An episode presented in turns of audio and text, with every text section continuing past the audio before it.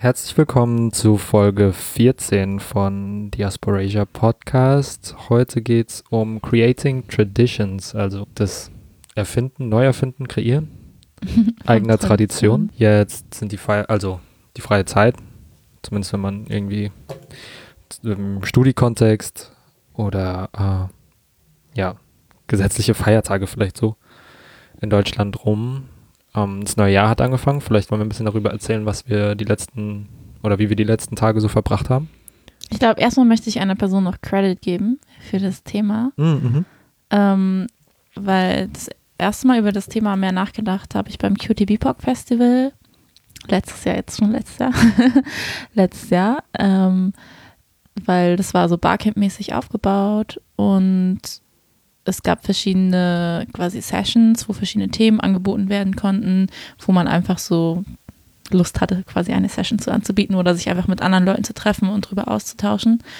Und aus einer Session ist auf jeden Fall ein anderes Thema hervorgekommen und das war dieses Creating Traditions, ähm, was eine Person dann so ein bisschen angeleitet hat und dann haben wir uns so in kleinen Gruppen zusammengefunden und so ein bisschen drüber geredet, was es bedeutet, was überhaupt Tradition bedeutet und ähm, was irgendwie unser Bedürfnis danach irgendwie ist und ähm, was die Schwierigkeit dabei ist, überhaupt ähm, uns mit den Traditionen, mit denen wir aufgewachsen sind, unserer Familien oder des Landes, wo wir aufgewachsen sind, ähm, ob wir uns damit überhaupt identifizieren können oder ob wir uns da drin wohlfühlen, Teil des Ganzen zu sein oder ob wir andere Strategien finden müssen, irgendwie das zu bekommen, was wir brauchen, indem wir zum Beispiel neue Traditionen kreieren. Und seitdem habe ich dieses Thema eigentlich schon die ganze Zeit im Kopf und hatte voll Lust, da irgendwie auch mehr ähm, zu, zu machen oder zu, nach, drüber nachzudenken oder zu arbeiten oder Gespräche zu führen mit anderen Leuten. Und jetzt gerade in letzter Zeit, so in der Vorweihnachtszeit, habe ich da nochmal intensiver drüber nachgedacht, weil ja, das ist immer so die Zeit, wo halt diese ganzen Traditionen rauskommen bei sehr vielen Leuten, die sich zwar vielleicht auch nicht als christlich identifizieren, aber Weihnachten feiern und dann halt so diesen ganzen Weihnachtsschnickschnack mitmachen, mit Plätzchen backen, Nikolaus, Adventskalender, Adventskerzen und so weiter und so fort. Und wo es dann auch immer so ein Gefühl von ähm, ja, Zusammenhalt, Familie, Heimat, man fährt über Weihnachten irgendwie irgendwo hin gibt und ich dann das Gefühl habe, oder auf jeden Fall ein schwieriges Gefühl damit habe. Also, genau, wo ich dann auch irgendwie zum Teil das Gefühl habe, es werden Messages irgendwie gesendet, die super toxisch sind und irgendwie die mir nicht gut tun, wo ich das Gefühl hatte, mir geht es selber nicht so gut damit und dass es irgendwie auch anderen Leuten nicht so gut tut und das dass es voll gut wäre, irgendwie zu schauen, wie man damit umgehen kann und sich da mehr drüber auszutauschen und vielleicht auch Sachen anzusprechen, mit denen man manchmal so eher alleine ist, wenn man die sich irgendwie sich selber denkt und sie aber nicht richtig kommuniziert. Deswegen fand ich jetzt auch so im Kontext von, dass wir jetzt gerade diese Feiertage hatten, Weihnachten und so, ähm, das war wichtig, irgendwie die Folge jetzt zu machen, weil ich das Gefühl hatte, ich habe da gerade voll viel auf dem Herzen. Oder beziehungsweise es hat sich schon wieder so ein bisschen abgeflaut, aber in der Vorweihnachtszeit hatte ich so richtig viel, worüber ich eigentlich reden wollte, was ich mir leider alles nicht aufgeschrieben habe. Deswegen Rekonstruktion ein bisschen, gerade was ich noch im Gedächtnis habe. Aber genau, das, darum ging es mir hauptsächlich eigentlich, warum ich ähm, diese Folge machen möchte. Mhm. Und möchtest du noch erzählen, wie du die Tage verbracht hast, auch erstmal um so ein bisschen? Mm, genau. Ja, ich habe nämlich so ein äh, alternatives Event ähm, geplant, ähm, weil ich nicht nach Hause gefahren bin zu meiner Familie. Also meine Familie feiert schon Weihnachten. Also ja, mehr oder weniger eigentlich für meine Familie feiert eigentlich voll Weihnachten. ähm, so richtiges Allmann-Weihnachten. Ja, auf jeden Fall ähm, habe ich meiner Familie gesagt, dass ich nicht nach Hause fahren werde. Normalerweise bin ich eigentlich fast immer nach Hause gefahren oder habe mir dann irgendwelche Ausreden ausgedacht, warum ich nicht nach Hause fahren kann. Und es war voll gut, das diesmal offen zu kommunizieren, dass ich das nicht möchte und dann auch irgendwie nicht so ein schlechtes Gewissen zu haben, weil schlechtes Gewissen ist auch immer so ein riesengroßes Ding, so innerhalb von diesen Feiertagen, womit ich voll viel zu, zu, kämpfen habe, so die Entscheidung für, was ist gut für mich und die Entscheidung, wo, wozu fühle ich mich verpflichtet ähm, was erwartet meine Familie von mir. Also bin ich nicht nach Hause gefahren und habe stattdessen ganz viele Leute zu mir eingeladen, Ähm, und ich wohne ja in so einer ziemlich großen WG, also wir sind elf Leute und es waren sehr, sehr viele Leute nicht da. Das heißt, es gab voll viele freie Betten und ich habe dann Leute eingeladen, die ganzen Feiertage hier zu bleiben. Ich habe das Futopia Festival genannt. Ähm, Fu heißt ähm, Glück auf Chinesisch und genau, einfach so eine Art von einen Ort oder einen Space kreieren, wo ich mich irgendwie wohlfühlen kann, wo ich mich safe fühlen kann, wo ich irgendwie auch glücklich sein kann. Ähm, und ich habe das schon auch so mit dem Hintergedanken im Kopf gemacht, dass ich eigentlich möchte, dass das für mich vielleicht so eine Tradition wird, irgendwas zu machen, weil ich weiß, dass ich auch irgendwie nicht alleine sein möchte weil ich dann irgendwie auch irgendwie irgendwann deprimiert werde, wenn ich gar nichts mache und ich schon irgendwie was machen möchte, aber auch irgendwas, was nichts mit Weihnachten eigentlich zu tun hat. Und wir haben auch jetzt irgendwie so gar nichts gegessen, was irgendwie so weihnachtlich wäre. Ähm, hauptsächlich so chinesisches oder taiwanesisches Essen gemacht, wir haben Hotpot gemacht, Dumplings gemacht. Wir hatten am 26. eine Party, die hat auch richtig Spaß gebracht. Und eigentlich hatten wir auch so Skill-Sharing-Sessions geplant. Also voll viele Leute, die gekommen sind, haben halt auch voll die krassen Skills und es ist einfach voll schön, sowas auch zu teilen. Ähm, und dann hatten wir irgendwie so eine Liste gemacht, was angeboten werden kann. Voll die krassen Sachen dabei. Also sowas wie Schweißen, was voll heftig ist. Oder so wie man einen Strap-on-Harness selber machen kann. Oder ich hätte Siebdrucken angeboten. Dann hätte es noch einen GIMP-Workshop ähm, geben können, ein Hummus-Workshop. ähm, letztendlich haben wir das alles nicht gemacht, weil wir nur gechillt haben. Außer den Hummus-Workshop, der fand statt. Ähm, es gab richtig viel Hummus die ganze Zeit. Ähm, aber genau, und es war irgendwie voll die schöne Atmosphäre von so, so gegenseitig Appreciation, einfach sehr liebevoll miteinander umgehen und ja, das war voll gut. Und auch einfach sehr viel darauf achten, so wie ist gerade Mental Health, was kann ich machen, damit es mir gut geht. Vor allem hatte ich vorher auch voll die krasse Burnout-Phase oder habe sie eigentlich immer noch. Und auch wenn es für mich sehr viel organisatorische Arbeit war, dieses Futopia-Festival zu organisieren, ähm, hat es mir trotzdem voll viel gegeben und zwar voll schön. Und ich hatte wirklich keinen Moment, wo ich irgendwie traurig darüber war, dass meine Familiensituation so ist, wie sie ist und auch nicht so diese Schuldgefühle, die ich sonst eigentlich immer habe. Mhm. Nice. okay, voll der lange Monolog. Aber ja, voll spannend. Du hast super viel Arbeit reingesteckt, deswegen ah, ist voll okay, darüber so lange zu reden und ist auch, also ne, du kannst ja auch viel mehr darüber noch erzählen, glaube ich, als du jetzt getan hast. Ähm, ja, willst du ein bisschen was erzählen? Weiß, äh, Über wenn du möchtest, über mhm. deinen, wie du Feiertage verbracht hast oder mhm. wie du mhm. überhaupt mit dem Thema oder ins Thema oder was deine Anknüpfungspunkte sind oder so. Mhm. Voll. Äh, meine Familie feiert ja schon Weihnachten, aber so dieses ganze Drumherum gibt es halt schon seit Ewigkeiten nicht mehr. Es ist, wir kommen normalerweise am 24. abends zusammen, meine Mutter kocht und dann essen wir und dann langweile ich mich zwei Tage danach. Ähm, dieses Jahr war es ein bisschen anders, weil meine Schwestern Lohn arbeiten mussten und haben wir das irgendwie verschoben und ich wollte meine Mom nicht allein lassen und so, deswegen bin ich da auch so einfach zum Abendessen gefahren. Es war voll schön und es war ein sehr unstressiges Weihnachten im Gegensatz zu letztem Jahr. Im letzten Jahr ist es einfach komplett eskaliert. Mm, wegen einer hart rassistisch an ein, in die Familie eingeheirateten Person.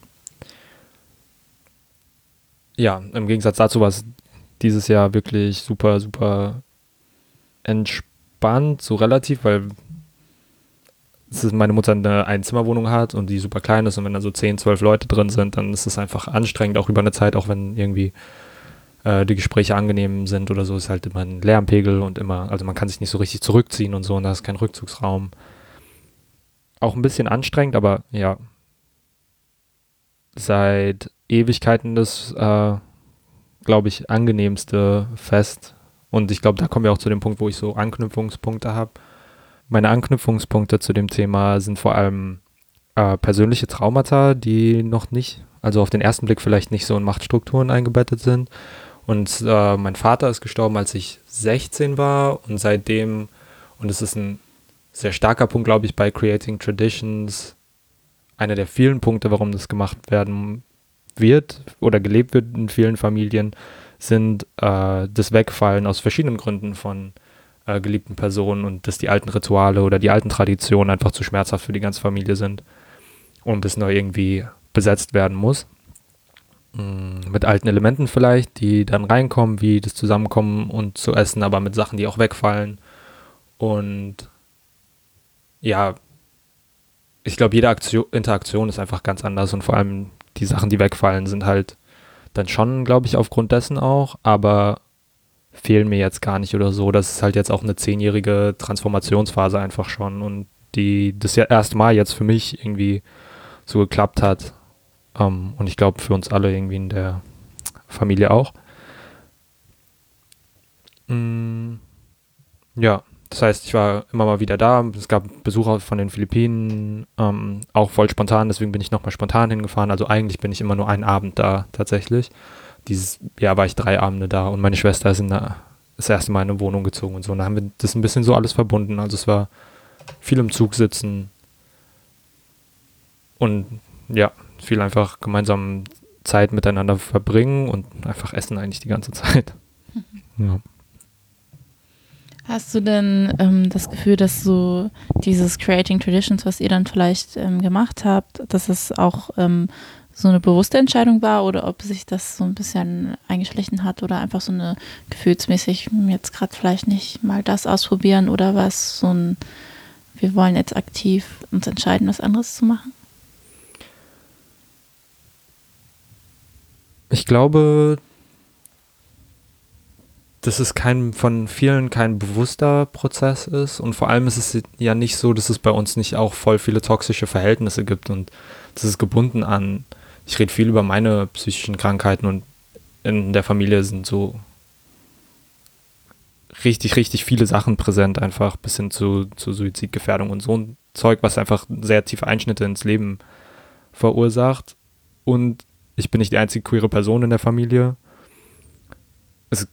also es gab immer krass viel äh, Sachen zu bearbeiten und es war Jahr für Jahr immer ein sehr starker Aushandlungsprozess auf jeden Fall und ich bin, glaube ich, auf uns alle relativ stolz, dass wir so viel Arbeit da auch reingesteckt haben und ähm, ja, uns teilweise zurückgezogen haben, teilweise aber das doch wieder versucht haben.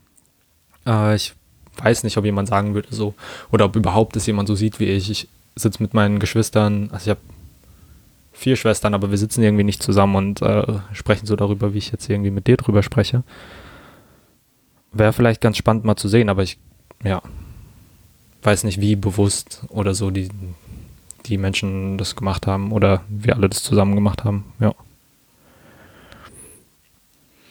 Weil vor oft, also man hat ja schon so verschiedene Ebenen von Tradition. Also jede Familie hat irgendwie so die eigenen Traditionen oder auch irgendwie Freundeskreise oder wie auch immer. Und dann gibt es halt so die größeren überlagernden Traditionen und so weiter in dem Umfeld, in dem du aufwächst und so weiter.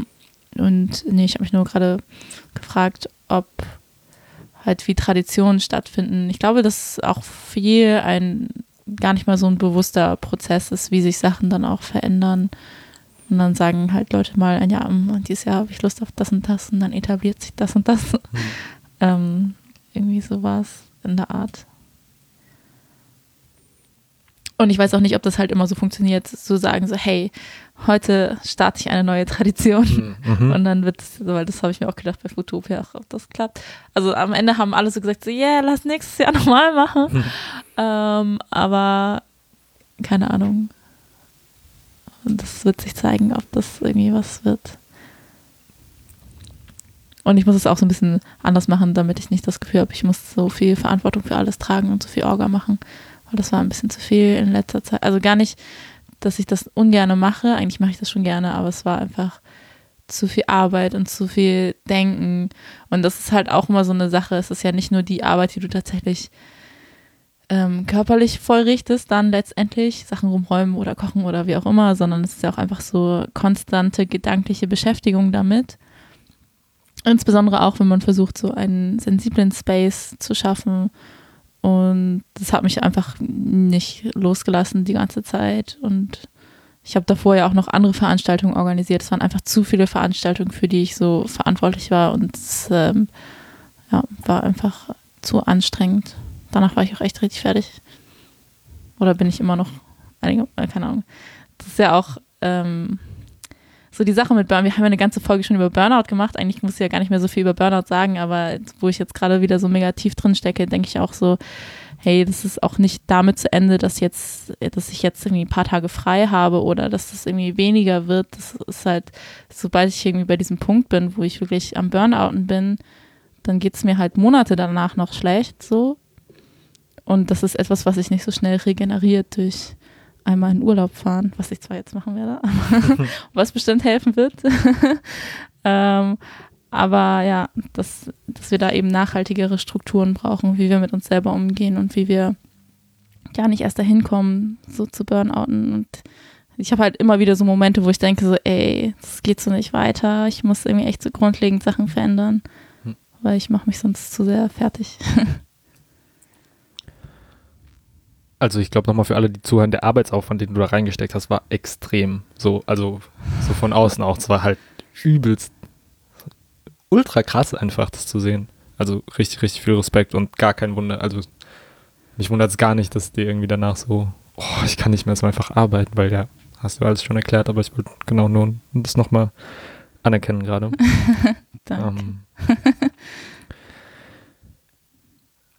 Was, äh, ja, eine Frage, die ich hatte. Ähm, glaubst du, dieses Creating Traditions, oder ich denke halt vor allem an weniger als an das, was ich jetzt irgendwie gesagt habe von, von, von der Familie als über Futopia gerade, glaubst du, dass es auch so ein Akt der Desassimilierung ist, also ein Gegennarrativ zu so einem christlichen, okay, wir feiern jetzt Weihnachten und alles, was du quasi angesprochen hast, eine bewusste Entscheidung zu sagen, ich mache das jetzt nicht mehr mit und jetzt unabhängig quasi von deinen oder von diesen Herkunftsfamilienstrukturen, sondern ähm, auch so als, also im größeren politischen Rahmen? Ich glaube, wenn meine Familie nicht so toxisch wäre, würde ich wahrscheinlich schon gerne nach Hause für Weihnachten fahren. Also wenn ich das Gefühl hätte, dass das irgendwie ein schöner Ort wäre. Ich finde es auch voll schwierig, tatsächlich hier beim Podcast immer über meine Familie zu reden. Das Einzige, was ich immer sage, ist, dass meine Familie toxisch ist und ich mhm. gehe so in keine Details. Ähm, Gleichzeitig denke ich, dass es vielleicht voll hilfreich wäre, weil es für mich immer voll hilfreich wäre, äh, hilfreich ist, ähm, Leuten zuzuhören, wenn sie halt ähnliche Struggles haben. Aber gleichzeitig denke ich immer so, ey, irgendwann finden meine Eltern diesen Podcast. Mhm. und dann ist es sowieso vorbei. Ähm, keine Ahnung. Und ja, würden die, glaube ich, nicht cool finden, wenn ich über die rede. Gleichzeitig ist es halt auch irgendwie so Teil meiner Geschichte und meiner Struggles. Mhm. Deswegen vielleicht so ein bisschen abstrakt. Ich versuche es mal ein bisschen abstrakt zu halten.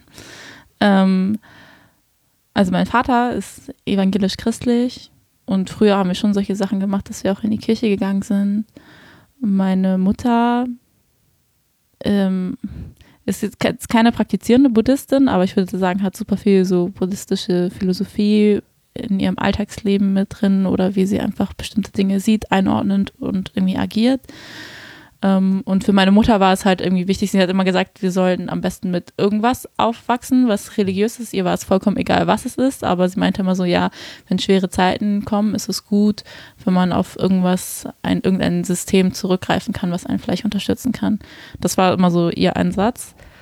Und wir haben schon früher immer so Weihnachten gemacht mit so, keine Ahnung, so ein Braten, Rotkohlknödel, bla bla, Weihnachtsbaum, Geschenke auspacken, Weihnachtsmann kam vorbei und so. Und ich fand das als Kind ziemlich schön. Und ich glaube, sehr oft, wenn ich mich irgendwie an oder wenn ich merke, dass ich bestimmte Bedürfnisse nach etwas habe, was so mit Weihnachten zusammenhängt, das ist vielleicht aber auch einfach so ein Bedürfnis von ähm, Kindheitsnostalgie oder so eine Art Leichtigkeit, die du als Kind hattest und einfach, dass es als Kind voll schön war. Es war einfach voll schön, weißt du, kriegst du Geschenke, kriegst Essen und irgendwie hast problematische Sachen nicht richtig wahrgenommen. Aber es gab auch Phasen, die halt, wo, wo es in meiner Familie irgendwie angenehmer gelaufen ist als zu anderen Zeiten. Und ich habe auch Erinnerungen an voll viele Weihnachten, die halt so richtig schlimm waren. ähm, wo sich super viel gestritten wurde, wo mein Vater so Sachen durch die Wohnung ähm, geworfen hat und wo ich einfach nur so richtig Angst hatte. Also das ist halt auch da. Ähm und dann halt auch noch so halt die letzten Jahre Weihnachten, die halt immer echt schwierig waren, wo ich einfach versucht habe, so wenig wie möglich bei meiner Familie zu sein. Und ich hatte halt zwei Weihnachten, wo ich in China war und wo ich gemerkt habe, wie viel besser mir das tut, wenn ich Weihnachten nicht zu Hause bin. Ich habe dann halt auch irgendwie immer so Coping-Mechanismen entwickelt. Ähm, also, dass meine Eltern wohnen halt noch da, wo ich aufgewachsen bin.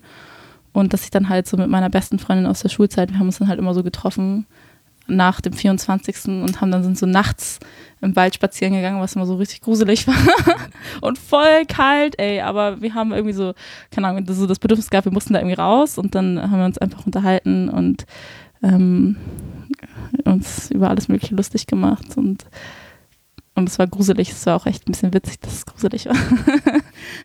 Manchmal ist es ja witzig, keine Ahnung. Naja. Und dann haben wir uns mal vorgestellt, wie wir ermordet werden und dass dann in der Bildzeitung steht, zwei Asians wurden ermordet, im Wald gefunden. Äh, keine Ahnung, naja, wie auch immer. Ähm,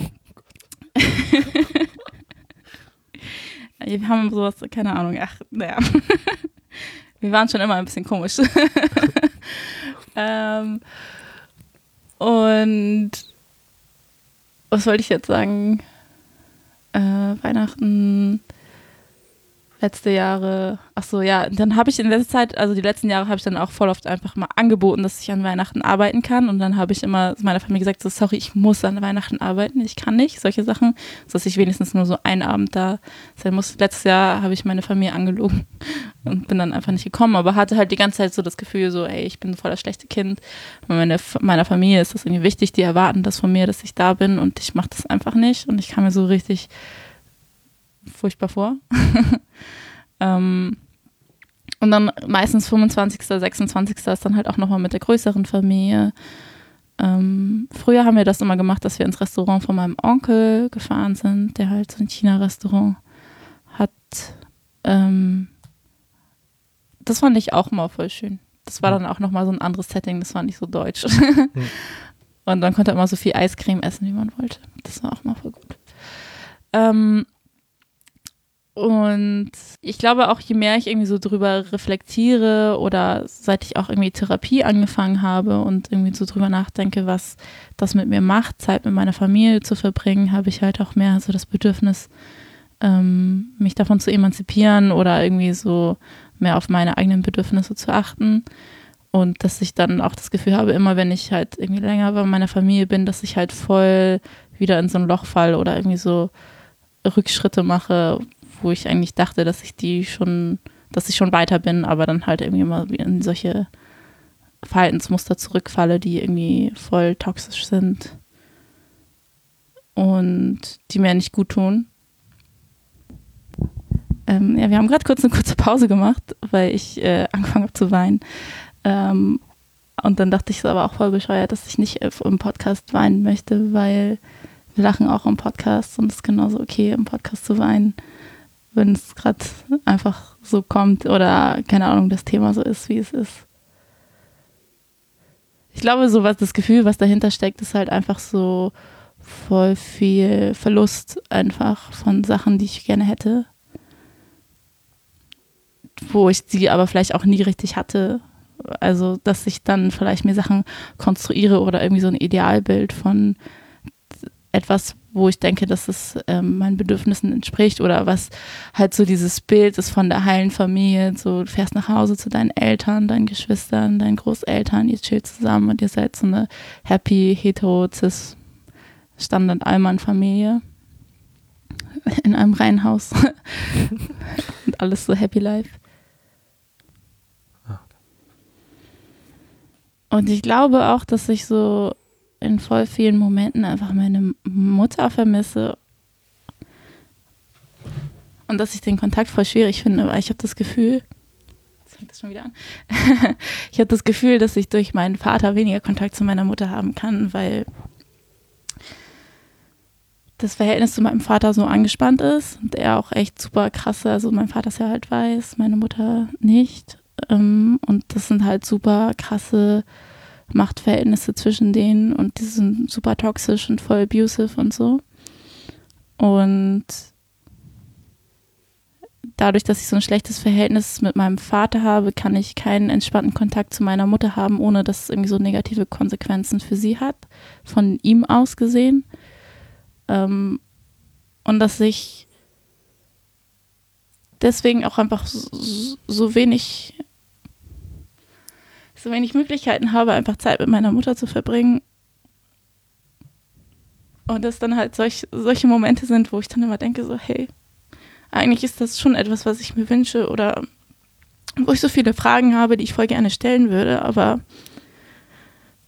wo es irgendwie nicht richtig die Möglichkeit dazu gibt. So, und in meiner Familie dreht sich alles immer nur um meinen Vater und er fordert das so richtig krass ein. Das ist so das Zentrum von allen Sachen. Deswegen dürfen wir nicht mal so andere Sprachen zu Hause sprechen, ohne dass er irgendwie beleidigt ist, dass er es nicht verstehen kann. Und er hat einfach so viel irgendwie zerstört oder so viele Möglichkeiten einfach ähm, verhindert für uns, für unsere Beziehungen, die wir innerhalb der Familie haben können. Und und ich, würde es mir schon schön vorstellen, einfach ähm, Weihnachten oder ich, es muss ja nicht Weihnachten sein, aber so Feiertage zu haben, wo du irgendwie nach Hause fährst und wo du dich darauf freust, irgendwie deine, deine Familie zu sehen. Und ich habe das einfach nie. Dadurch, dass ich weiß, dass so er ist zu Hause und ich kann da nicht einfach hingehen.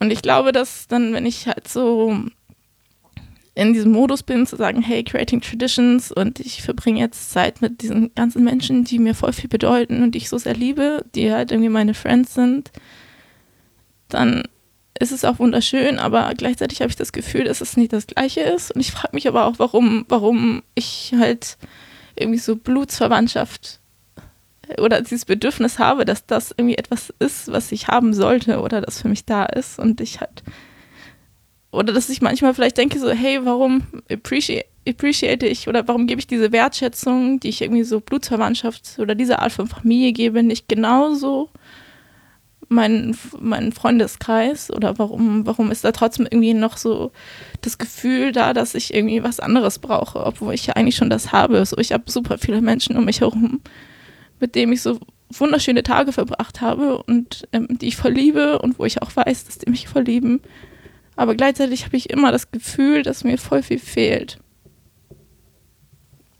Und vielleicht ist es auch einfach dieses klassische Ding von, was du als so cis-hetero-Propaganda immer eingetrichtert bekommst, so Familie ist das Wichtigste, ey, du musst heiraten, Kinder bekommen und das ist so alles, was du brauchst, um glücklich zu sein und dass ich für mich eigentlich weiß, dass es nicht das ist, was ich brauche, um glücklich zu sein, aber voll oft fühle ich trotzdem, dass ich denke, dass ich, also weißt du, ich fühle, ich fühle schon manchmal, dass ich, dass das so irgendwie etwas ist, wo, wo bestimmte Teile meines Gehirns denken so, ey, wenn du das hättest, wärst du voll happy, warum kannst du nicht? Wäre viel einfacher, wo ich mich selber dafür fertig mache, dass ich eigentlich das nicht möchte, aber dann denke, dass ich selber zu meinem Unglücklichsein beitrage, indem ich mir nicht einfach das geben kann, was sowieso alle von mir erwarten oder meine Familie von mir erwartet. Ich bin, glaube ich, ein bisschen bei der Frage hängen geblieben, ähm, so warum zum Beispiel spreche ich irgendwie bewusst von Herkunftsfamilie und sage aber auch, ich habe eine Familie, mit der ich jetzt nicht blutsverwandt bin oder so, so eine, so eine Wahlfamilie vielleicht oder so.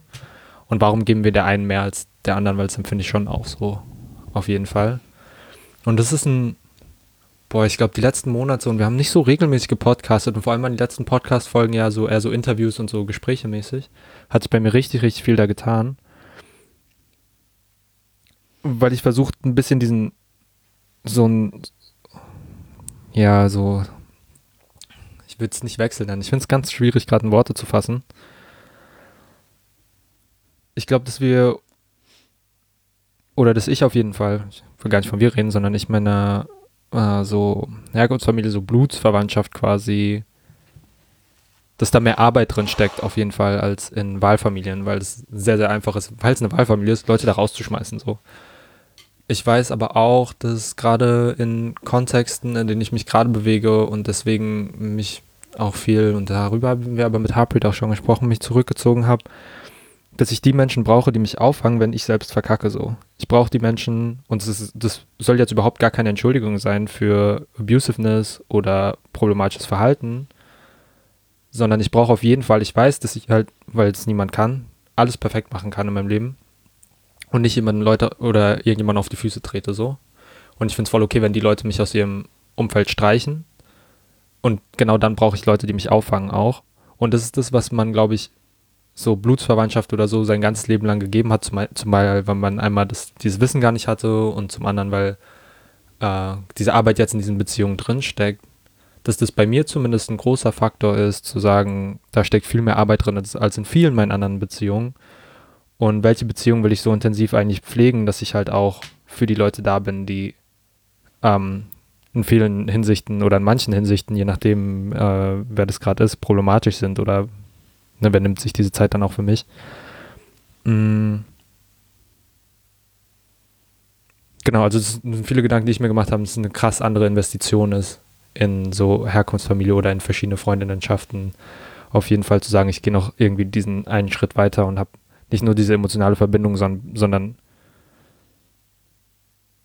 mir ist es egal, ob du äh, krasse oder ob jemand so krasse Aktivistin, bla bla bla, was auch immer ist, irgendwie, wer mir auch immer gerade gegenüber sitzt, äh, in dem Moment und trotzdem mag ich diese Person gerne und wenn du halt von heute auf morgen, und es gibt natürlich da auch krasse Grenzen so, auf jeden Fall, ähm, aber dass ich irgendwie doch ein Kissen bin, um Sachen aufzufangen, vielleicht in manchen Beziehungen oder das sein will.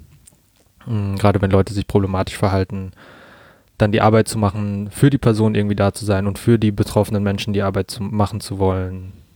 So Täterarbeit, ohne zu sagen, dass jetzt alle so viele Freundschaften nur noch Täterarbeit sind oder so, das will ich damit nicht sagen, aber trotzdem ist es auch eine Sache oder eine Arbeit, die gemacht werden muss, glaube ich. Hm. Macht es Sinn? Irgendwie zu den, weiß ich nicht. Mm, ich, ich bin mir so ein bisschen unsicher, weil ich habe das Gefühl, dass stecken halt auch so Strukturen hin, oder dass es, dass es ähm, Aspekte dabei auch gibt, die. Auf jeden Fall habe ich das Gefühl, dass ich, dass das ein Problem ist, dass es von mir eingefordert wird, von meiner Familie, so von wegen so, hey, wir sind deine Familie, auch wenn du irgendwie mit den und den Sachen nicht übereinstimmst, mhm. wie wir das und das handeln, sind wir deine Familie und du gibst Familie nicht auf. Hm. Und du brichst nicht Kontakt zu deiner Familie ab. Das ist etwas, was du einfach nicht machst, weil es geht einfach nicht klar, das zu tun. Hm. Und dass meine Mutter mir dann auch mal sagt, so ja, aber es ist doch dein Vater oder mein Vater dann auch mal sagt, so ja, aber ich bin doch immer noch dein Vater, so mäßig. Mhm. Und das ist halt, das ist so, dass ich da, wenn ich so Momente habe, wo ich sage, so, hey, das ist nicht okay und ich kann, ich, das ist für mich nicht tragbar und guck doch, also, guck, was du getan hast, so, und warum da, warum bekomme ich von euch quasi nicht, allein, dass ich das möchte, aber warum bekomme ich von euch nicht die Erlaubnis zu sagen, so, hey, für mich ist das Limit erreicht und das geht für mich nicht mehr, damit ich, damit ich damit, keine Ahnung, überleben kann, so. Weil, also, ne, also mein Vater würde dann nicht sagen, so, ja, okay, ich verstehe, ich habe halt mich scheiße verhalten. Ähm, und deswegen kann ich verstehen, wenn du dich jetzt zurückziehst. Aber sowas kommt nicht. Hm. Und vielleicht ist es auch einfach wirklich zu viel erwartet, dass ich das möchte, dass es kommt. Das wäre einfacher für mich. Aber so seine Haltung wäre dann eher so, ich bin dein Vater und du, egal was passiert, wir müssen immer eine Beziehung miteinander haben und in Kontakt miteinander sein. Und vor allem ist das auch immer so auf ihn zentriert. So, es geht um seine Gefühle. Es geht nie um die Gefühle von anderen Leuten. Und wenn, wenn, weil, weil so alles, den ganzen Shit, den er macht, das ist alles nicht relevant. Was relevant ist, ist, wenn ich sage, ich möchte halt jetzt diesen Kontakt nicht haben, weil das nicht gut für mich ist. Und dann geht es darum, dass ich so seine Gefühle damit verletze. Und ich habe das Gefühl, wenn, wenn du halt so sagst, so, hey, meine Familie ist deswegen so wichtig, weil das irgendwie, das sind die, die mich auffangen würde, dann ist es ja so eine, also, also was du da erwartest, ist eigentlich, dass die mit allen okay sind, oder nicht? Das, Nee, das habe ich äh, mit den Grenzen gemeint. Es gibt natürlich okay. absolute Grenzen und das ist halt Bedürfnisse, die akut sind und wenn es in Traumata geht, die nicht zu respektieren. Das sind vor allem äh, sexuelle Übergriffe so fertig. Es gibt einfach Sachen, die sind für mich nicht diskutabel. So auf jeden Fall. Und das, also, was du ansprichst, sind auf jeden Fall Grenzen, die ich darunter zählen würde. Ich, äh, es ging gar nicht um deinen Kontext so sehr, glaube ich, als um einen allgemeinen Kontext, um zu fragen oder mich selbst zu fragen, oder deine Frage zu beantworten, warum habe ich einen anderen Staat, warum habe ich so dieses Gefühl, dass ich das bei, das bei Herkunftsfamilie will, aber eigentlich doch eine andere Familie haben, warum ist das nicht das Gleiche? So nur meine Antwort darauf gewesen. Hm. Okay, sorry, vielleicht ja. habe ich dich auch einfach falsch, falsch verstanden. Voll okay. Gestern habe ich zufällig auch mit Leuten drüber geredet, ob ähm, unsere Eltern uns jeweils besuchen kommen würden, wenn wir im Gefängnis wären. Hm. Äh, meine, ich glaube, meine Mutter wird mich auf jeden Fall besuchen kommen. Meine Oma wird mich nicht besuchen kommen. Mein Vater, ich glaube nicht, dass ich will, dass mein Vater mich besuchen kommt. Vielleicht würde er mich besuchen kommen, um dann rumzupöbeln und mir sagen, zu sagen, wie blöd ich mich verhalten habe. Hm. genau. Ich dachte, vielleicht gehen wir auch noch ein bisschen mehr auf so den Diaspora-Aspekt rein, äh, mhm. ein. Mhm. Weil ich habe, ähm, als ich auch gerade gesagt habe, dass ich meine Mutter vermisse und dass ich auch voll viele Fragen habe, ist mir auch, weil ich habe das in letzter Zeit voll häufig, dass ich denke so, hey, die und die Aspekte von irgendwie so Herkunftsland, Herkunftskultur oder Herkunftssprache, die kenne ich nicht, die weiß ich nicht. Und mir fehlen voll oft so die Verbindungen oder Personen, die mir das irgendwie erklären könnten weil ich auch nicht so irgendwie die Community mit dem Background habe, wo ich das irgendwie die Fragen stellen könnte. Oder wenn ich Sachen google, dann lese ich immer nur so Texte von White People. Und dass es halt häufig vorkommt, dass wir halt unsere Bezugsperson zu irgendwie Herkunftskulturen nicht mehr haben, aus welchen Gründen auch immer, hm. weil deine Familie abusive ist oder weil Personen nicht mehr am Leben sind oder weil du irgendwie Teile der Familie dich verlassen haben oder wie auch immer, oder weil du adoptiert bist. Es gibt ja voll viele Gründe, warum das so sein kann. Hm. Und wie wir dann, wie wir dann quasi Sachen überhaupt erst lernen können oder weil ich habe sehr oft auf jeden Fall so ein Bedürfnis danach. Ich möchte mehr wissen, das und das wissen und irgendwie mehr wissen, wo, wo komme ich her und ähm, manchmal mag ich mir das auch mir vorzustellen, wie könnte ein anderes Leben aussehen, wäre meine Familie nicht nach Deutschland gekommen. Ähm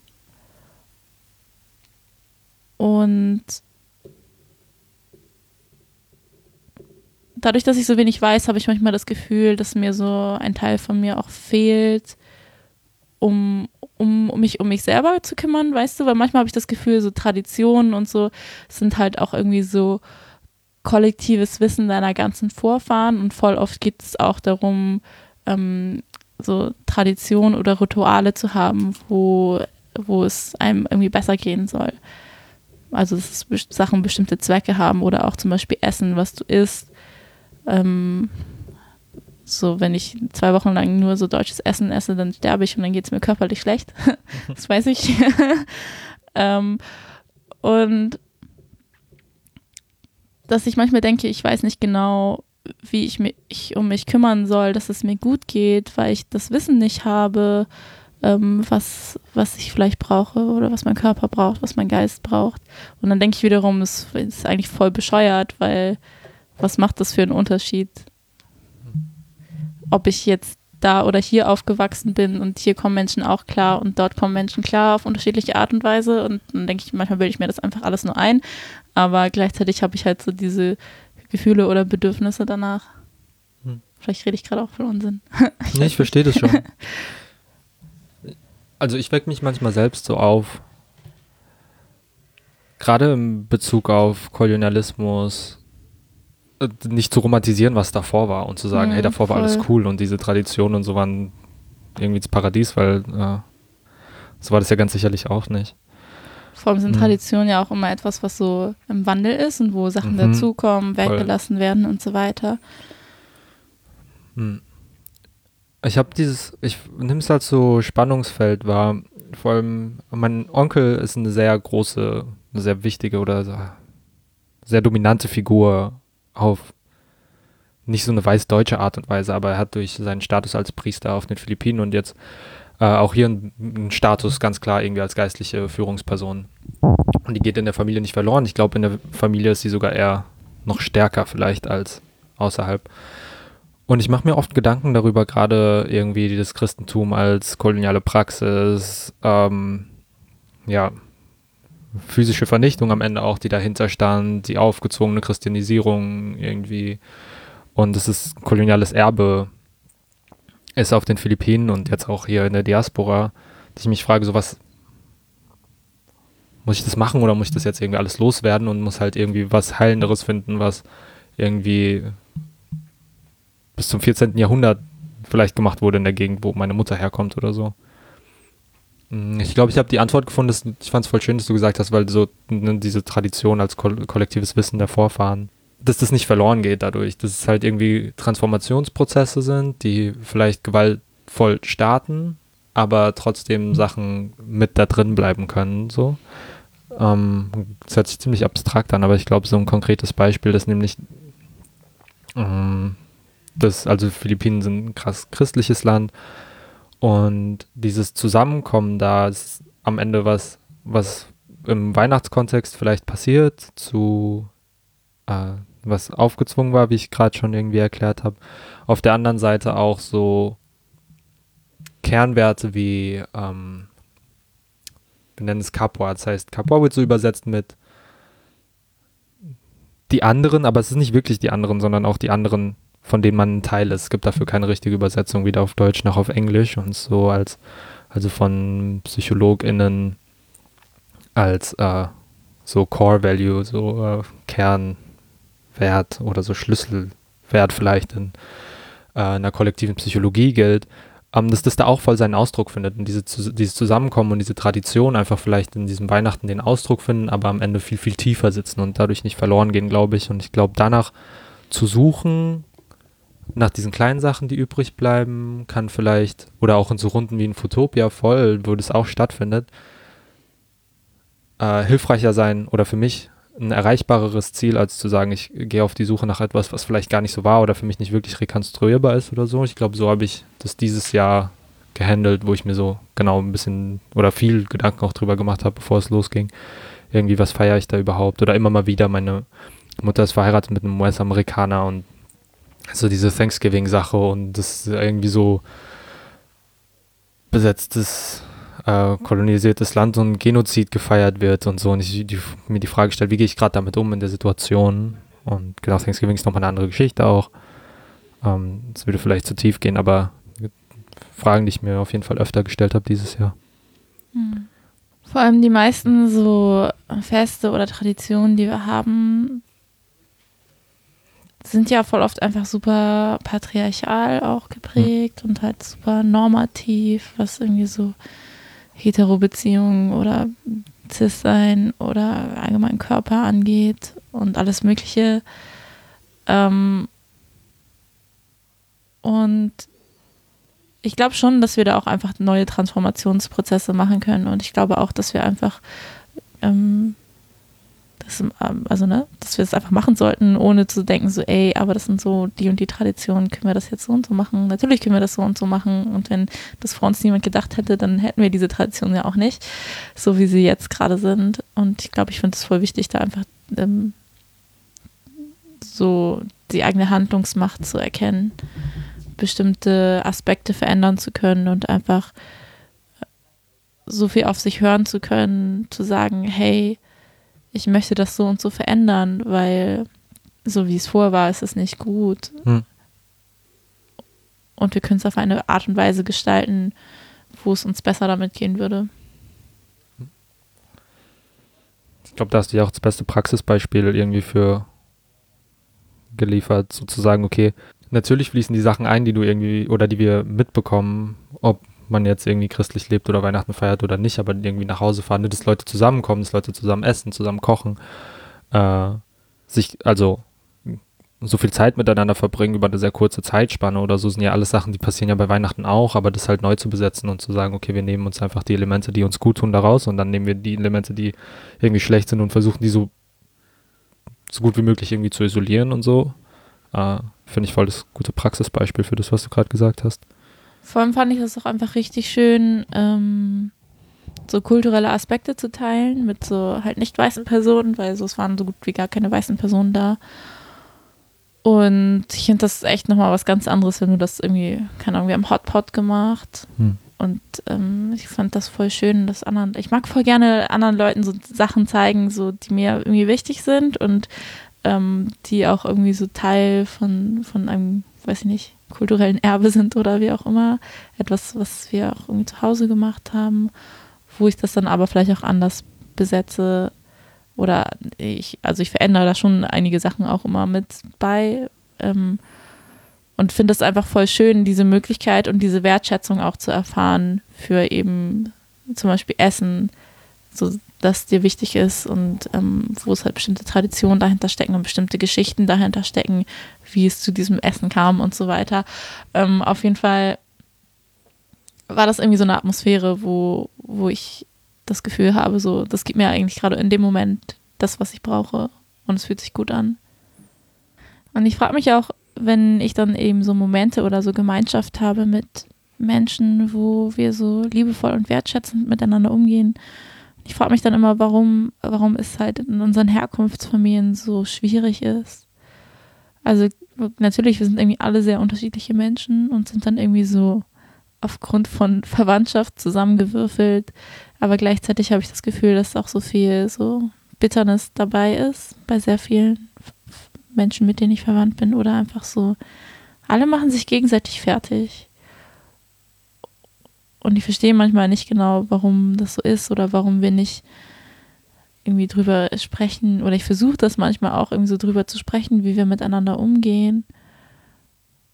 Aber es ändert irgendwie nichts. Und dann frage ich mich manchmal aber auch, ob das halt ist, so, hey, so voll viele Leute in meiner Familie hatten so ein krass hartes Leben und natürlich sind Menschen dann irgendwie so geworden, wie sie sind und ich kann das voll nachvollziehen.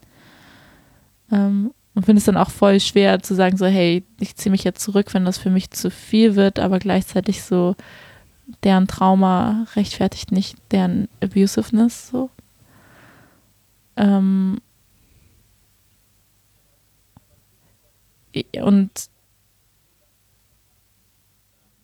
gleichzeitig, wir kommen einfach nicht irgendwie dahin, wo wir ich, ich verstehe, also ich, keine Ahnung, vielleicht ist es auch einfach so eine Sache von Privilegiertheit, dass ich, wenn ich sage so, hey, das ist jetzt meine Wahlfamilie und wir machen jetzt so unser Fancy Photopia Festival und ähm, so weiter, dass, dass, dass wir zusammenkommen mit einem bestimmten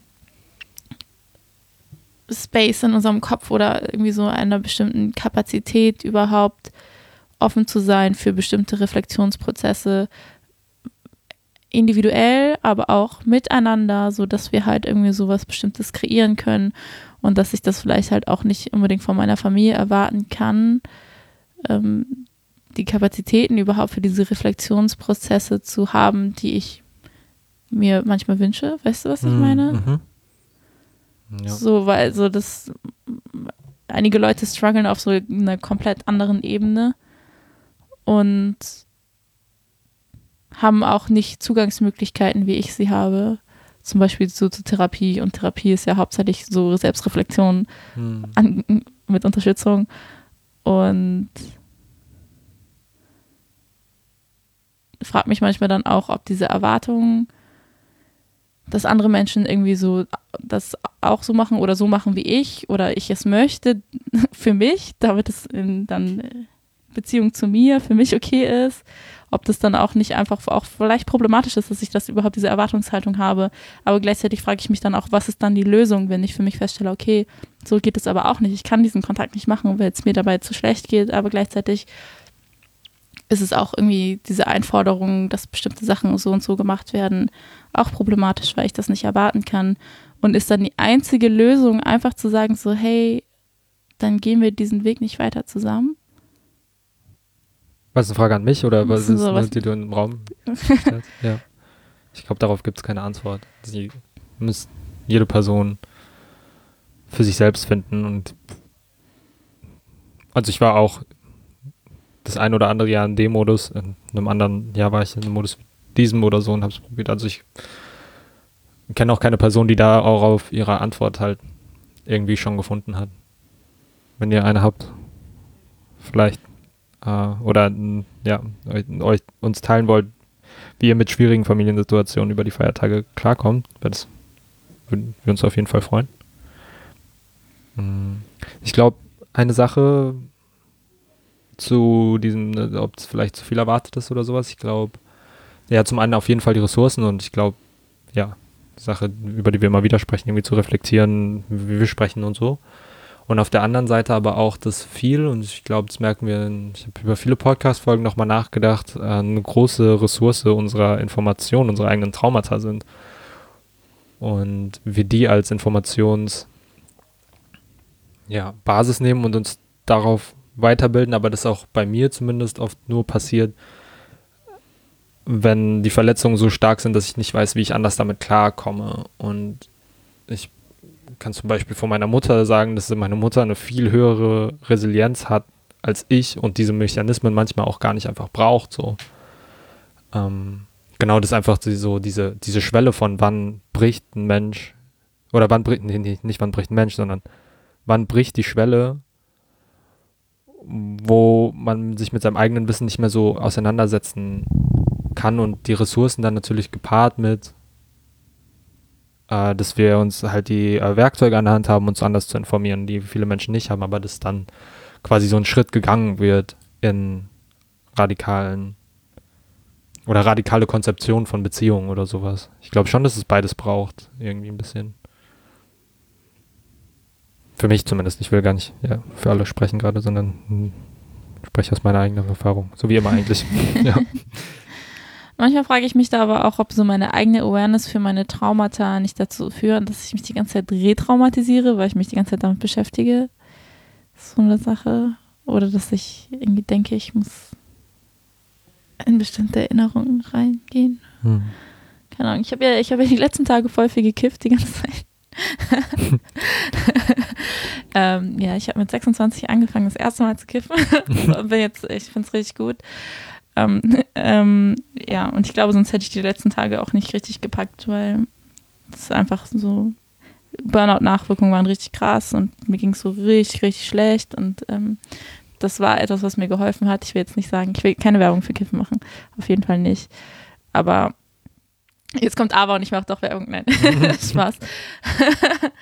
ähm, nee, ich fand das voll gut, weil ich fand das voll therapeutisch, ähm, weil ich voll, also voll viele Kindheitserinnerungen reingegangen bin. Das ist voll so ein bisschen wie Meditieren. Wenn ich so richtig gut in Meditation drin bin, dann ähm, habe ich so Kindheitserinnerungen, an, wo ich mich eigentlich nicht aktiv dran erinnern kann. Also wenn ich jetzt irgendwie so normal unterwegs bin und jetzt denke so, hey, die und die Kindheitserinnerung aus dem und dem Jahr, dann kommt nichts, weißt du? Und dann in dem Moment kann ich da halt irgendwie so reingehen und die halt voll fühlen und irgendwie so es ist voll angenehm und ich habe dann halt auch super viele schöne Kindheitserinnerungen gehabt und dann auch drüber nachgedacht, ähm, was, weil ich so viele Aspekte so negativ immer sehe aus meiner Vergangenheit, dass es halt auch wunderschöne Aspekte gibt.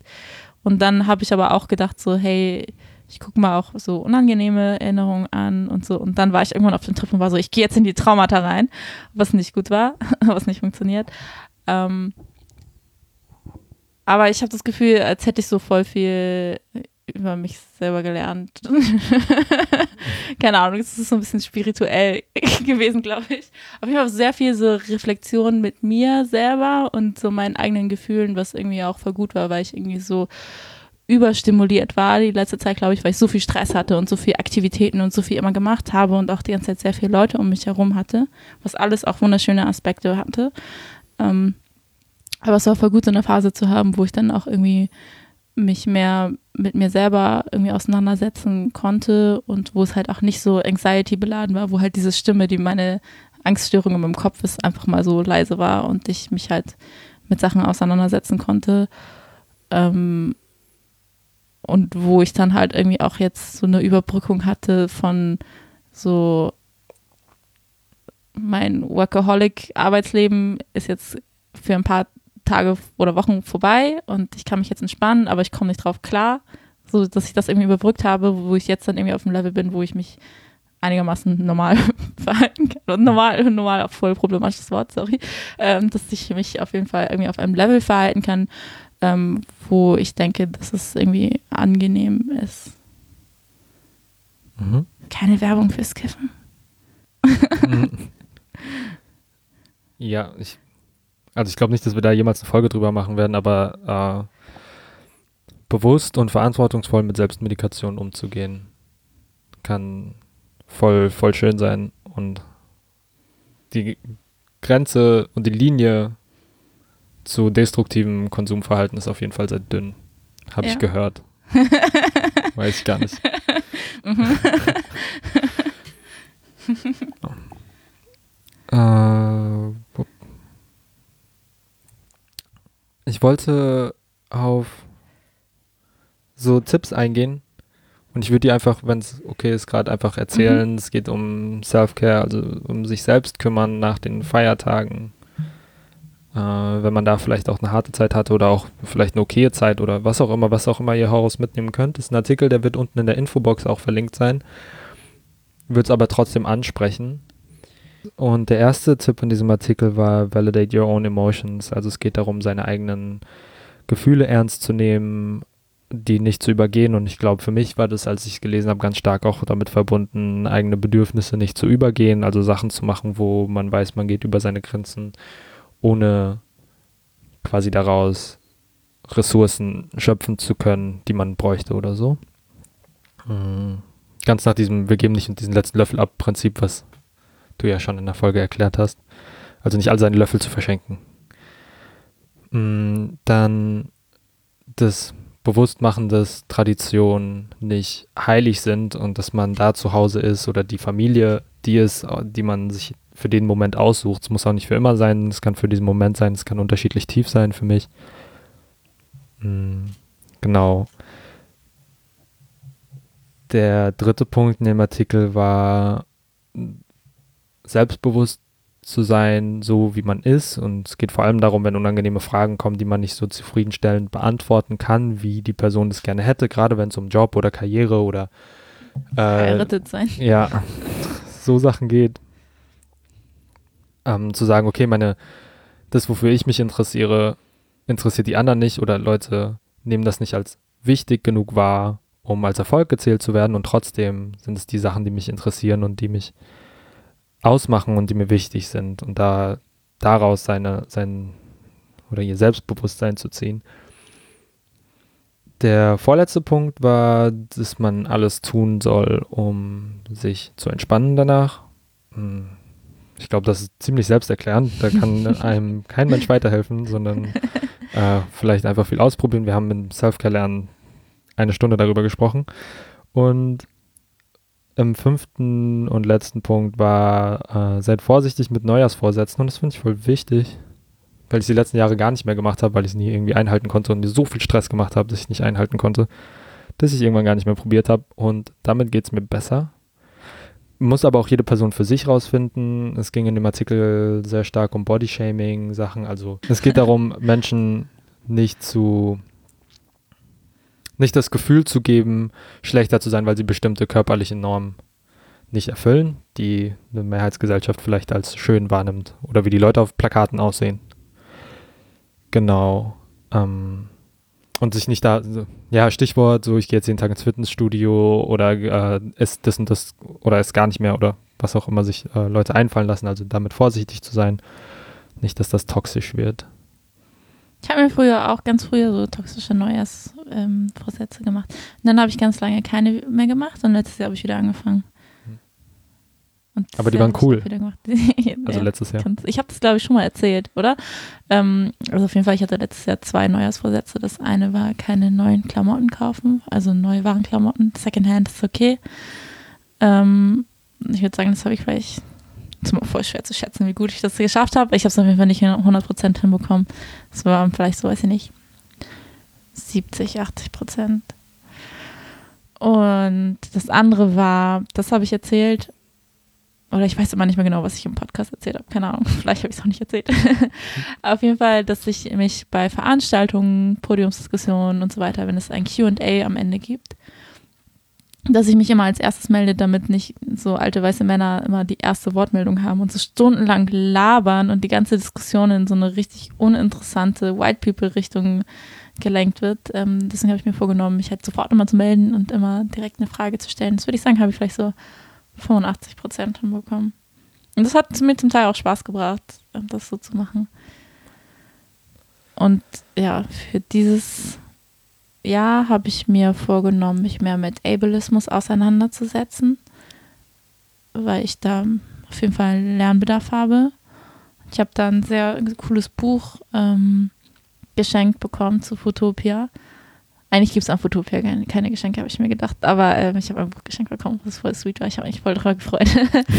ähm, das heißt, oh Gott, ich weiß nicht, ob ich den kompletten Titel jetzt gerade richtig im Kopf habe. I'm a queer feminist cyborg and that's okay.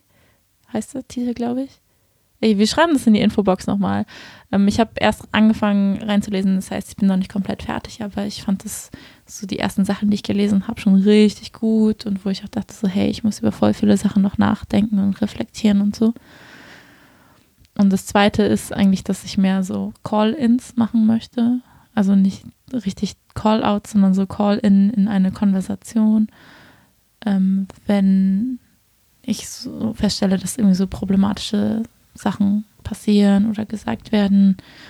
Und genau, dass, dass ich dann halt, ne, ist halt auch mal krass kapazitätenabhängig, was ich machen kann und was nicht, aber dass ich dann nicht so einfach nur so rumpöbel, sondern dass ich dann auch irgendwie versuche, insbesondere wenn es halt so in Communities passiert, ähm, da ein produktives Gespräch oder so eine produktive Kultur mehr zu etablieren, wie man über solche Sachen redet und dass man mehr miteinander lernen kann, anstatt sich gegenseitig ähm, mit dem Finger aufeinander zu zeigen, zeigen und sagen, du, das und das. Mhm. Mal sehen, ob das klappt. Nächstes Jahr erfahrt ihr davon. Ja, genau. Und diesen, was du gerade erwähnt hast, das werden wir auch verlinken, den Artikel dazu. Mhm. Das kommt alles auch in die Infobox. Genau, das, ich würde sagen, das war es jetzt erstmal. Mhm. Mit dieser Folge, die war auch schon wieder so krass anstrengend. Also ich habe mir schon gedacht, dass, die dass das voll emotional wird, aber ich dachte nicht, dass die so emotional wird. Aber eigentlich hätte ich mir das schon auch denken können. Ich habe schon in der Vorweihnachtszeit habe ich so voll viele Posts gesehen von Leuten, die halt ähm, queer und ähm, BPOC positioniert sind irgendwie so geschrieben haben, so hey, Familie, Feiertage, voll schwierig, voll am struggeln. Und ich war dann so, das gelesen war in der Uni, war so, ich weine jetzt mhm. in der Uni. Ähm, keine Ahnung. Ähm, auf jeden Fall, ja, machen wir vielleicht ein bisschen Self-Care jetzt. Oder so ein bisschen chillen. Egal, wir reden da gleich drüber. Ähm, wir machen jetzt gleich die Mikrofone aus. Wir sagen vielleicht noch kurz, wie es weitergeht. Mhm. mhm. Wissen wir gar nicht. Können wir dazu noch was sagen? ich also ich bin jetzt erstmal nicht da. Dann bin ich wieder da, wo wir beide hier sind und dann bist du nicht da. Mhm. Das heißt, es wird schwierig mit Podcasten, aber wir haben immer noch im Kopf, dass wir unsere queere Serie machen zu Queer Asians. Mhm. Vielleicht machen wir ein paar Einzelfolgen, bevor wir die starten, bis wir dann wieder so beide länger an einem Ort sind oder so. Ich, mir ist gerade bei der Folge was bewusst geworden, aber ich weiß nicht, ob ich es jetzt erstmal dir sagen soll, ohne die Mikrofone oder ob, wir, ob ich es direkt in die Mikrofone sagen das soll. Kannst du, kannst du auch rausschneiden ich weiß nicht, wie es weitergeht für mich mit diesem Podcast, ehrlich gesagt. Als ich gesprochen habe, ich habe das Gefühl, alles, was ich auf irgendeine Art, also gar nicht alles, was ich weiß, aber ich habe das Gefühl, ich habe nichts mehr zu sagen. Und ich habe also nichts mehr zu sagen, was Menschen viel weiterbringen könnte oder so. Ich habe das Gefühl, ich bin gerade an einem Punkt angekommen. Hm. Das hat was damit zu tun, was ich dir sagen muss, wenn diese Mikrofone aus sind. Äh, an dem ich mich nicht selbstbewusst genug fühle, so in diesem Format, wie wir es jetzt getan haben. Und ich fand es heute voll schön, immer noch, aber weiter Menschen was mit auf den Weg zu geben. Ich habe das Gefühl, ich bin so, meine Weisheit ist so ein bisschen leer. Und ich muss die jetzt erstmal auffüllen gehen. Was aber gar nicht schlimm ist. Das heißt, ich kann ja immer noch irgendwie als interviewende Person meinen Senf dazugeben. Gerade wenn wir irgendwie Gäste haben, über Queerness oder so. Aber das ist so mein Modus gerade. Und vielleicht ist jetzt nur nach dieser Folge. Vielleicht denke ich mir morgen, ah, nee, ich habe voll viele Sachen noch. Aber gerade ist so, okay, ich bin ein bisschen, äh, ich weiß nicht so richtig. Echt, ich lerne noch so viel von dir. Ich habe schon das, ich finde so die Gespräche, die wir haben, voll wertvoll und voll schön. Und ich habe das Gefühl, dass es, dass du voll viele schöne Aspekte einbringst, die ich, hm. über die ich vorher noch nicht nachgedacht habe und hm. so. ich glaube, die Situation, während wir vorhin gepodcastet haben, war so ein bisschen ausschlaggebend für meine, für, für wie ich mich gerade fühle in diesen mhm. Zusammenhängen. So dieses, ähm, ich sag was, was nicht direkt was damit zu tun hat und ich meine was ganz anderes und dann, also ich weiß dann, und, und jetzt haben wir gerade gepodcastet, es war voll okay für mich zu sagen, nee, ich, also das war eine Grenze, die ich gar nicht gemeint habe hier gerade so, sondern dass da voll okay ist, wenn man cuttet. Aber diesen Move mache ich voll oft nicht und bin dann so, okay, sorry, ähm, ich sage einfach nichts mehr dazu, weil ich den Leuten nicht noch mehr das aufbürden will, quasi, was jetzt irgendwie das Thema ist. Und ich einfach sage, okay, ich ziehe mich jetzt zurück. Äh, und das, ja, ich weiß nicht, ich finde es einen äh, schwierigen Umgang. Also schwierig, dann noch weiter irgendwie mit äh, Menschen zu interagieren, mit denen ich das eben nicht kann. Und wie jetzt bei dir sozusagen so, hey, ne, so war das gar nicht. Und ich weiß ganz genau, dass die Reaktion da voll okay wird und wir können weiter miteinander reden. Ähm, ja, und deswegen, ich fühle mich so ein bisschen, als ob ich irgendwie an so einem, die ganze Zeit gegen eine Wand renne. Und ja. Mich neu aufstellen muss. Ich glaube, auch wenn wir das alles davor rausschneiden gerade, oder ein Teil davon, ich glaube, ich muss mich neu aufstellen, auf jeden Fall die nächsten Wochen und Monate. Und ja. Okay, lass mal kurz die Folge zu Ende bringen und dann reden wir noch ja, weil ich habe, glaube ich, nicht alles verstanden. Okay. Aber vielleicht, weil ich. Oh, ja. ähm, okay, also wir wissen noch nicht genau, wie es weitergeht. Mhm. Ähm, aber wir melden uns einfach. Ihr könnt uns ähm, auf Instagram folgen, dann wisst mhm. ihr Bescheid. Und auf Facebook. Ich glaube, wir haben so richtig viele Nachrichten, die wir noch nicht beantwortet haben. Egal, das machen wir noch. Ihr hört von uns irgendwann. Naja, ähm, genau. Und danke fürs Zuhören. Danke für euren Support. Voll. Hoffentlich habt ihr ein schönes Jahr. das klingt so, als würden wir jetzt für immer Tschüss sagen. äh, nee, gar nicht. Das war, war, ernst gemeint. Ich hoffe irgendwie, dass, dass, dass der Start ins Jahr okay wird. Die nächsten Wochen. Okay. Tschüss. Okay, das war richtig schlimm.